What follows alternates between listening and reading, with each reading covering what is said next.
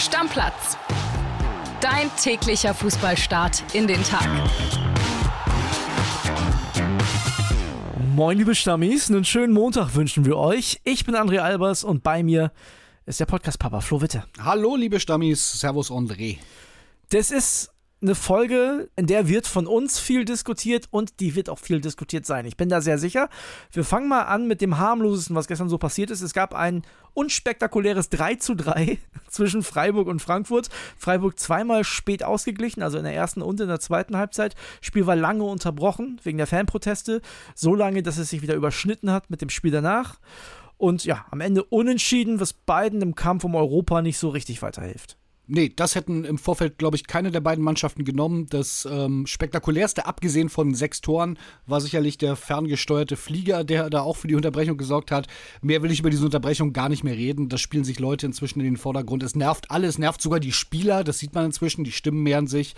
Und von daher, es nervt uns hier beim Arbeiten, weil man nicht mehr damit planen kann, wann Spiele sind. Das gilt privat für Menschen im Übrigen auch, die möglicherweise nicht mehr ins Stadion gehen, weil sie sagen, sie schaffen es dann vielleicht nicht mehr zu Muttis Geburtstag pünktlich, weil ein Tisch reserviert reserviert ist. Du, ich kann dir ein gutes Beispiel sagen. Ich hatte Freitag kurzzeitig überlegt, ins Olympiastadion zu gehen, mir Hertha gegen Magdeburg anzugucken und dachte so, nee, ich hätte sonst ein paar Minuten von Werder verpasst. Und ich dachte, nee, keine Ahnung, vielleicht verpasse ich das ganze Spiel. Und deswegen bin ich zu Hause geblieben. Hab Ja. mir Werder angeguckt. Nervt nur noch jedes weitere Wort darüber zu viel, meiner Meinung nach inzwischen. Lass uns kurz über Kalajdzic sprechen. Sah gar nicht gut aus, ohne Fremdeinwirkungen. Ne? Knie ist es wohl. Knie war schon kaputt. Ah, Da, da denkt man immer, der böse Schubladentest vielleicht schon gemacht, äh, das Kreuzband, ich weiß es nicht. kam mit Äh, Krücken dann auf die Bank zurück. Ja, das ist alles nicht gut und äh, das wünscht man natürlich niemandem und das würde Frankfurt richtig hart treffen. Wir drücken ihm auf jeden Fall die Daumen, dass es nicht so schlimm ist. Ne? Werden da morgen in der Folge, wenn da die Diagnose da ist, auf jeden Fall drüber sprechen. So, Haken hinter Spiel 1. Und jetzt ist alles verrückt an all dem, was so danach passiert. Fangen wir an mit dem FC Bayern, der sich in Form von Thomas Tuchel vorher schon meiner Meinung nach ein bisschen merkwürdig präsentiert. Er spricht in einem Interview davon, dass es Stimmung sei wie auf dem Relegationsplatz. Da habe ich mich so kurzzeitig gefragt, naja, was erwartet er denn mit dem Kader von Bayern München, wenn ich fünf Punkte hinter Bayer Leverkusen bin? Genau, er hat ja recht. Die Einschätzung, dass Stimmung ist wie auf dem Relegationsplatz, stimmt, Ja. als wenn Hertha auf dem Relegationsplatz gestanden Oder halt hätte. Köln gerade. Oder Köln oder Ja. Werder würde da stehen. Ja, und das ist gleichbedeutend bei Bayern. Von daher wundert mich so ein bisschen, das ist schon so fast so ein bisschen Realitätsverlust. Das ist doch ganz normal. Champions League Hinspiel im Achtelfinale verloren gegen Lazio Rom, den achten aus Italien. Ja. Also, na klar, ist da Stimmung wie auf dem Ja, Relegationsplatz. absolut. Herzlich willkommen beim FC Bayern, Herr Tuchel.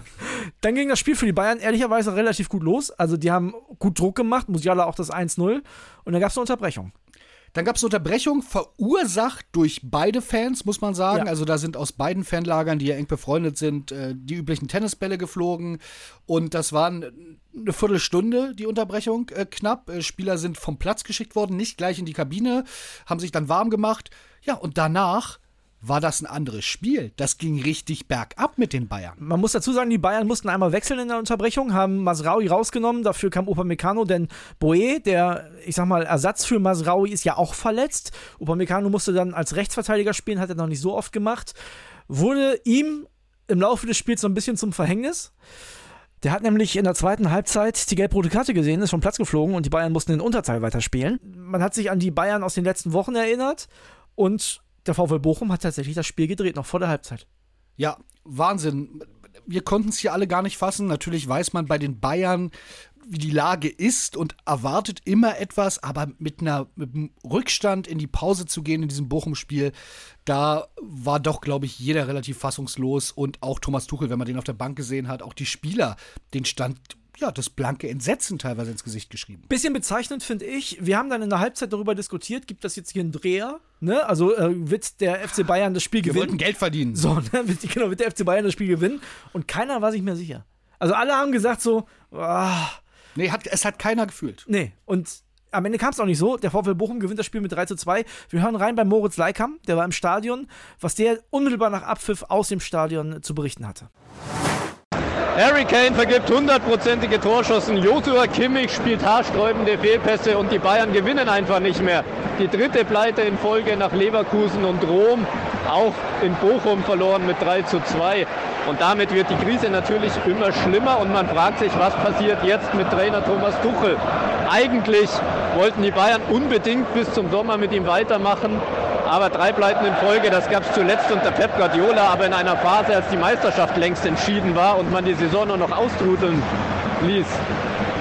Die Frage, die sich die Bosse jetzt wirklich stellen müssen, kann man sich noch irgendwie in die Sommerpause retten oder muss man vorzeitig einen Schlussstrich ziehen, um noch Schlimmeres zu vermeiden oder um vielleicht irgendwie doch nochmal einen Titel anzugreifen? In der Liga wird es jetzt ganz, ganz schwer. In der Champions League nach dem 0-1 im Hinspiel gegen Rom wird es auch ganz, ganz schwer. Im Pokal ist man schon raus. Also die wahrscheinlichste Variante ist tatsächlich, dass Bayern diese Saison leer ausgeht. Und ob das Thomas Tuchel dann noch erlebt, das ist die große Frage. Also erstmal Kompliment an alle Bayern-Fans, die im Stadion waren und dann ihr Team trotzdem supportet haben und nie mehr zweite Liga gesungen. Kleiner Spaß von mir. Musste sein, sorry. Das seid ihr gegönnt. Ähm, ich, ich glaube, ich kenne viele Bayern-Fans. Ähm, manche nehmen es wirklich auch mit Humor und sagen, naja, wir hatten auch in den letzten 10, 11, 12 Jahren genug zu feiern. Das ist in Ordnung. Aber trotzdem äh, leiden die natürlich jetzt, weil das, was da im Moment passiert, möchte, egal auf welchem Niveau, niemand von seinem Verein sehen. Morris hat gesagt, Harry Kane vergibt große Chancen, stimmt. Aber Leroy Sané hat die allerdickste vergeben. Das Ding, was Riemann überragend hält, ist schon krass. Ja, du weißt ja, ich werde hier immer belächelt in der Redaktion. Ich bin ein großer Riemann-Fan. Absolut, ja, der größte, glaube ich. Ich glaube, er ist sehr unterbewertet. Du streitest das ab. Das Spiel war ich streite wirklich... ab, dass er unterbewertet ist. Ich finde, er ist relativ gut gerankt, ja. da wo er so steht. Ja, ja. Und ähm, das Spiel hat aber gezeigt, warum ich ihn für einen der besseren Torhüter in der Bundesliga halte. Aber Kane, das Kane war Wahnsinn, auch der Kopfball. Also den macht der wahrscheinlich ich will nicht übertreiben, 95 von 100 Malen ist wahrscheinlich noch zu niedrig. Aber bis, ich glaube, ein bisschen Rücklage, ein bisschen schwer, dann auch das Ding aufs Tor ja, zu bringen. Darum ist er ja Harry Kane. Ja, also frei, bei, ja. bei, mir kannst du sagen, aber Rücklage und ich weiß es nicht. Nee, Wahnsinn. Ja, unterm Strich, André, ich muss dir eine Sache sagen, die geht mir da nicht aus dem Kopf. Thomas Tuchel hat in den letzten acht Tagen ja. Genauso viele Niederlagen kassiert wie Julian Nagelsmann in seiner Entlassungssaison, was Pi mal Daumen vor elf Monaten war. Genau, drei nämlich. Das ist wirklich spektakulär und ich fühle mich da so an eine Sache erinnert. Ich hole mal ganz kurz aus. Als meine Tochter geboren wurde, habe ich gesagt, du musst irgendwas Verrücktes machen. Manche lassen sich tätowieren, ist nicht so meine Sache, habe ich Angst vor der Nadel. Habe ich gedacht, du kaufst dir eine geile Flasche Wein, die du dir sonst nicht kaufen würdest und äh, habe mich da belesen und Weingut auf der Toskana nur ganz schwer verfügbar, jetzt aber auf dem Markt und lange Lagerfähigkeit. Ja. Habe ich mir drei Flaschen gekauft, habe gedacht, eine zur Einschulung, eine zum 18. Geburtstag und eine zur Hochzeit. Da kam sechs Jahre später die Einschulung. Was soll ich dir sagen? Der Wein, der angeblich ganz schnell weg sein sollte und super sich entwickeln sollte, war nur noch was? Essig. Und das ist mit der Idee von Brazzo und Kahn passiert, die diesen Scoop-Einfall hatten, sich von Julian Nagelsmann zu trennen, weil Thomas Tuchel auf dem Markt ist und der ist sonst weg und damit holen wir das Triple. Das muss man dazu sagen. Man das ja war so, Essig, das ja, muss man jetzt sagen, man, diese Idee. Man, man, hat ja das Gefühl gehabt, dass die das wirklich nur mit dieser Dringlichkeit gemacht haben, weil drei Niederlagen sind jetzt auch nicht die Welt, ne? Mit dieser Dringlichkeit gemacht haben, weil die Angst hatten, der Tuchel ist sonst vom Markt. Ja, und jetzt kann man sagen, jetzt schlau scheißert ihr daher und so es wurde damals schon kritisiert, muss man sagen. Du warst der größte Kritiker. Ja, ja. Und im Endeffekt muss man sagen, es hat sich alles bewahrheitet. Also überspitzt gesagt müsste sich äh, Dresen, der jetzige Bayern-Boss, mal überlegen, ob er vielleicht da so ein paar Regressforderungen stellt für die ehemaligen Führungskräfte, die Bayern da richtig, richtig, also in eine wirklich für Bayern-Verhältnisse dramatische Situation gebracht haben. Lass uns mal bei Tobi Altscheffel, den habe ich auch noch gefragt, reinhören, denn der hat ja diese fast schon respektlose Frage, wenn man den Bayern glauben schenkt, auf der letzten Pressekonferenz nach dem Romspiel gestellt, ob denn Thomas Tuchel in Zukunft noch Trainer bleibt und aber Angst um seinen Job hat. Ich glaube, die Frage wird momentan ein bisschen aktueller und Tobi sagt dazu folgendes. Servus, liebe Stammis, Servus, André. Ja, ihr erlebt mich und uns Bildreporter einigermaßen sprachlos, fassungslos nach diesem Auftritt in Bochum. Die dritte Bayern-Niederlage in acht Tagen und ähm, ja, die Hoffnung, dass nach dem Lazio-Spiel alles jetzt doch noch besser wird, die wurde in Bochum bitterst enttäuscht. Ich hatte in Rom ja schon mal Thomas Tuchel nach seinem Job gefragt. Da hat er gesagt, er macht sich keine Sorgen. Jetzt nach dem Spiel war er auch wieder so, hat viele äh, Werte angeführt, hat gesagt, seiner Mannschaft kann er, kann er keinen äh, Vorwurf machen, aber wenn man ehrlich ist, es war schon ziemlich desaströs, was die Bayern da gespielt haben. Also man hat das Gefühl, so richtig kriegen sie es nie auf den Platz. Äh, zwischen Mannschaft und Trainer stimmt es irgendwie nicht. Äh, passend dazu, nach dem Spiel gab es ein Wortgefecht zwischen Co-Trainer Jolt Löw und äh, Josua Kimmich. Kimmich, der musste vorzeitig raus, war völlig fertig. Eigentlich haben Löw und Kimmich ein gutes Verhältnis, aber ja, da ist dann die Situation ein bisschen eskaliert zwischen den beiden. Und die große Frage, bleibt er oder bleibt er nicht, die hat Jan-Christian Dresen, der CEO der Bayern, nach dem Spiel gesagt, selbstverständlich war die Antwort, sitzt er gegen Leipzig auf der Bank am Samstag. Also intern hat man nach dieser Reise nach Rom festgelegt, Wagenburg-Mentalität, wir stehen zum Trainer, wir wollen mit ihm bis Saisonende durchziehen. Also darüber hinaus spricht man noch gar nicht, sondern Saisonende. Alles andere wäre, glaube ich, illusorisch. Aber mit diesen Leistungen, ja, da ist die Meisterschaft schon fast weg und ich befürchte auch, dass es gegen Lazio dann schwer werden könnte. Also noch hält der treue Schwur der Bayern-Bosse, aber diese Leistungen, die Darbietungen, die geben ihnen ganz groß zu denken, die bereiten Kopfschmerzen und ähm, ja, wir schauen uns an, wie das weitergeht. Liebe Grüße und bis bald. Ciao. Flo, es gibt den einen oder anderen Stammi, der mir auch gestern schon geschrieben hat, oh, hoffentlich haut ihr morgen nicht wieder nur auf den Trainer ein und die Mannschaft und so die Stammis, die das sagen, haben natürlich nicht Unrecht. Und jetzt kommt von mir ein ganz, wirklich ganz, ganz dickes Aber. So läuft das nun mal beim FC Bayern. Und mir gehen langsam diese Nein, Tuche so läuft es überall im Profisport. Ja, aber beim FC Bayern ganz besonders nach drei Niederlagen. Und mir gehen diese Tuchel-Interviews momentan auch übertrieben auf den Sack. Weil der steht da jedes Mal, als wäre das Majestätsbeleidigung, dem überhaupt solche Fragen zu stellen, warum es gerade nicht läuft. Mann, die haben dreimal verloren. Die sind jetzt acht Punkte hinter Bayer, Lever hinter Bayer Leverkusen. Acht Punkte dahinter. Das musst du dir mal vorstellen. Die sind in den letzten, wie vielen Jahren Meister geworden? 10, 11, 12, 13, ich weiß gar nicht mehr, weil ich keinen Bock hatte mitzuzählen. Und jetzt sind die acht Punkte dahinter und er wundert sich darüber. Das, das finde ich einfach wild. Also wirklich absolut. Ich glaube, bei ihm ist es eine Mischung aus sich wundern, äh, aus diesem akademischen, ich weiß es eigentlich besser und was wollt ihr? Und der ist natürlich todesgenervt. Der hat allein letzte Woche sechs Interviews gegeben. Also sie hatten drei Spiele nach Tagen, vor dem Spiel, nach dem Spiel, ja. Pressekonferenz, TV. Also eigentlich drei Interviews bei jedem Spiel, neun Interviews. Hat, ich kann es ein bisschen verstehen, aber dafür gibt es genug Schmerzensgeld.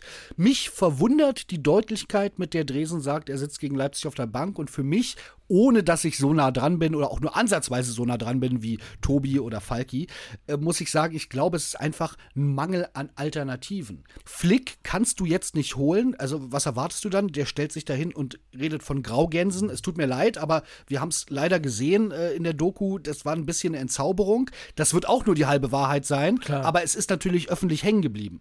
Ja, Mourinho, was ich mir wünschen würde, also aus Sicht eines Journalisten, dann können wir hier bei uns Eis auf die Server kippen, weil die Artikel so viel geklickt werden würden. Als Feuerwehrmann für die Champions League das, wird Bayern nicht machen. Das finde ich aber eine gute Idee zum Beispiel. Bayern wird es nicht machen, nach allem, was die Leute, die nah dran sind, sagen. Sie haben da keine Lust drauf auf diesen defensiven Fußball. Ja, und dann wird's eng. Scholt Löw äh, wird es nicht als Interimslösung nach dem Krach mit Kimmich. Also ich, ich weiß es nicht. Also ich würde mich über Mourinho extrem freuen, weil du musst ja überlegen, ich würde auch als Bayern verantwortlich überlegen, was, was kann ich denn jetzt noch, was habe ich denn noch? So, ich habe noch die Chance auf die Champions League und das ist auch schon alles. Wenn wir mal ganz ehrlich sind, Pokal sind sie sowieso raus, Meisterschaft acht Punkte auf Leverkusen in zwölf Spielen, nein. Ja. Das wird nicht, nicht mehr aufgeholt werden, nicht so wie bei Leverkusen kann, ist, wenn sich da nicht zwei Drittel der Mannschaft das Kreuzband reißen. Richtig, also kann ich mir auch absolut nicht vorstellen. Das heißt, du kannst noch realistisch oder weniger realistisch, aber du kannst noch aus eigener Kraft die Champions League gewinnen. Und wenn der Fußball nicht so schön aussieht, du damit aber weit kommst, und das ist ja nun mal was, was man Jose Mourinho lassen muss, denn der hat zwar nie richtig schön Fußball spielen lassen, aber mit all seinen Vereinen was gewonnen. Absolut. Ich würde die Idee auch mögen und der wird es auch hundertprozentig machen. Ja, José, komm her, vier ja. schnelle Millionen bis Jahresende. Ja. Danke, dann ist aber auch Feierabend. Natürlich macht das er macht das. Ja, klar, 100 Prozent. Ich würde das versuchen. Also, wenn ich Bayern wäre und ich hätte noch Bock auf den Titel diese Saison, ich würde es versuchen. Definitiv. Aber ich bin bei dir. Ich glaube auch nicht, dass sie es tun. Und dann ist die Frage, ziehen sie echt mit Thomas Tuchel bis Saisonende durch? Ich frage mich halt auch wirklich immer, was denkt so ein Julian Nagelsmann? Der muss sich doch denken, unglaublich, was hier passiert. Der muss sich kaputt lachen zu Hause. Ja, also da kannst du ganz schwer von ausgehen und das hat er sich auch absolut verdient, ja, dass safe. der gestern Abend äh, auf dem Sofa saß und einfach gedacht hat, Mann, läuft ganz gut für mich. Ich bin wirklich gespannt, was passiert. Ich kann es mir nicht vorstellen, dass es mit Tuchel weitergeht. Es sieht jetzt aber so aus. Und am Ende, du hast es gesagt, es gibt noch die Chance auf die Champions League. Die Wahrheit ist, die Chance liegt vielleicht, wenn man es gut mit Bayern meint, bei 15 Prozent. Da kann ja. man halt auch sagen, komm, was soll's, lass uns das jetzt durchziehen. Wir werden nicht Meister, wir qualifizieren uns eh für die Champions League. Pokal können wir nicht mehr gewinnen. Ich glaube, das ist vielleicht so ein bisschen die resignierende Sichtweise der Bayern, nachdem sie wissen, wir haben mit Nagelsmann einen riesen Bock geschossen. Ich habe es angesprochen und wir ziehen das jetzt einfach durch, Augen zu und durch und dann kompletten Neuanfang. Und da stimme ich mit den Stammis überein. Das muss auch in der Mannschaft ein riesigen Umbruch geben. Wird das, auch. Wird. Das, das ist, ich kann das auch verstehen, das fällt natürlich immer schwer. Du hast verdiente Spieler, ne, die die Fans lieben, die sich mit dem Verein identifizieren. Solche Umbrüche, da sind schon ganz andere Dynastien dran gescheitert. Und da gibt es noch ein ganz anderes Problem. Also ein Umbruch beim FC Bayern bedeutet pro Spieler zwischen 30 und 80 Millionen Euro. Das darfst du auch nicht vergessen. Die müssen die Leute, die sie nicht mehr haben wollen, erstmal loswerden und dafür in dem Preissegment Spieler mit so einer Qualifikation, mit, so, mit solchen Fähigkeiten überhaupt erstmal ja, bekommen. Werder kann da günstiger einen Umbruch machen. Ja, genau. Stimmt, ja, das vergisst man leicht. Ne? Ja, klar. Umbruch ist immer. Das heißt 500 gesagt, Millionen bei Bayern München. Das sind, ja, zwischen 300 und 500 Millionen hätte ich jetzt auch gesagt, brauchst du für so einen veritablen Umbruch. So, genau. Und das musst du einnehmen und ausgeben. Bin ich sehr gespannt. Ah, nochmal zu Mourinho ganz kurz, weil du gerade sagtest, die Chance ist nicht so groß. Der hat mit ganz anderen Mannschaften die Champions League gewonnen. Mit Porto, mit Inter Mailand. Also, wenn einer als Außenseiter die Champions League gewinnen kann, dann Mourinho und Thomas Tuchel mit Chelsea. Aber ich, ich glaube auch nicht dran. Ich, ich kann mir momentan ehrlicherweise nicht vorstellen, dass der nach dem Leipzig-Spiel seien die Gewinner 4-0, was ich mir auch gerade nicht vorstellen kann, dass er dann noch auf der Bank sitzt und dann Lazio raushaut im Rückspiel. Jetzt stell dir mal vor, das vielleicht noch ganz kurz, anderes Szenario, die lassen den im Amt und fliegen echt sang- und klanglos gegen Lazio Rom aus der Champions League. Also dann musst du dir als, dann musst du als CEO quasi auch zurücktreten. Ja, dann müssten sie ihn sofort feuern. Dann ist auch wieder die Frage, wen setzt du da hin? Vielleicht holst du dann den U23-Trainer. Ist egal nicht, sogar. Ist. Ja. Genau, dann ist es egal. Spannende Wochen, liebe Stammis. Wir machen noch kurz zweite Liga. Da gab es ein bisschen was. Harter Cut. Ah, sehr, ganz harter Cut, ab, auf jeden Fall. Aber Tuchel hat ja gesagt, es hört, fühlt sich an wie Relegation. Kaiserslautern, die wollen nicht in die Relegation, die wollen direkt die zweite Liga halten. Friedhelm Funkel ist der Mann, der helfen soll. Haben geführt in Nürnberg. Da gab es ja auch Proteste mit Fans, die sogar auf quasi oder im Innenraum des Stadions standen. Am Ende 1-1, also ein Punkt für Funkel, ist ja schon mal gar nicht so schlecht. St. Pauli gewinnt trotz Unterzahl am Ende gegen Braunschweig mit 1-0. Und so langsam aber sicher marschieren da dann vorne zwei Mannschaften weg. Ne? Mit St. Pauli, die 45 haben, schon sieben vor Platz 3 fast schon Bundesliga-Verhältnisse mit Leverkusen und Holstein Kiel auch schon 42, schon vier vom HSV. Friedhelm Funkel übrigens bin ich großer Fan, habe ihn als Hertha-Trainer, als Reporter kennenlernen dürfen. Äh, sogar noch zu glorreichen Europapokalzeiten. Hat mal im Europapokal bei Benfica Lissabon mit Hertha gestanden. In seinem Jogginganzug, den gleichen, den er jetzt auch anhatte, ja. Also, ne, nur vom anderen Verein. Hände in Hosentaschen, stoisch geguckt. Und äh, einfach Riesentyp. Ich gönne es dem und ich würde mir sehr wünschen, dass er mit dieser Aufgabe da Erfolg hat. Wer sich übrigens langsam so ein bisschen ranrobbt, ist Hannover 96. Die sind nur noch einen Punkt hinterm HSV. Also auch da gibt es Möglichkeiten. Und die Hertha, sechs Punkte hinterm HSV. Auch da ist das letzte Wort noch nicht gesprochen. Ich weiß, auch wenn die Leute denken, du bist Hertha-Hasser, das würde dich freuen, wenn es da irgendwie nach oben geht. Wahnsinnig. Ich würde mir sehr, sehr wünschen. Allein, weil meine Frau happy wäre, weil sie nicht mehr im Olympiastadion frieren müsste, um schlechten Zweitligafußball zu sehen, sondern dann schlechten Bundesliga-Fußball. ich gönne meiner Frau alles. Und zum Schluss findet noch äh, der VfL Osnabrück verliert in Elversberg zwölf Punkte, schon zehn Punkte auf, das, auf den Relegationsplatz. Das ist wohl auch vorbei. Ist dir übrigens mal aufgefallen, dass niemand über St. Pauli redet? Ja. Wenn ich so, so peripher immer mal so Zweitliga, alles, HSV, jetzt Funkel und äh, dann guckst du, wer führt denn eigentlich? St. Pauli. 45 Punkte, ja. Einmal erst verloren. Und das war letzte Woche gegen Magdeburg. Also ist schon eine gute Truppe, haben einen guten Trainer und ich glaube, die gehen dieses Jahr auch hoch. Da werden wir dann nächste Saison auf jeden Fall mehr drüber sprechen. Das ist klar.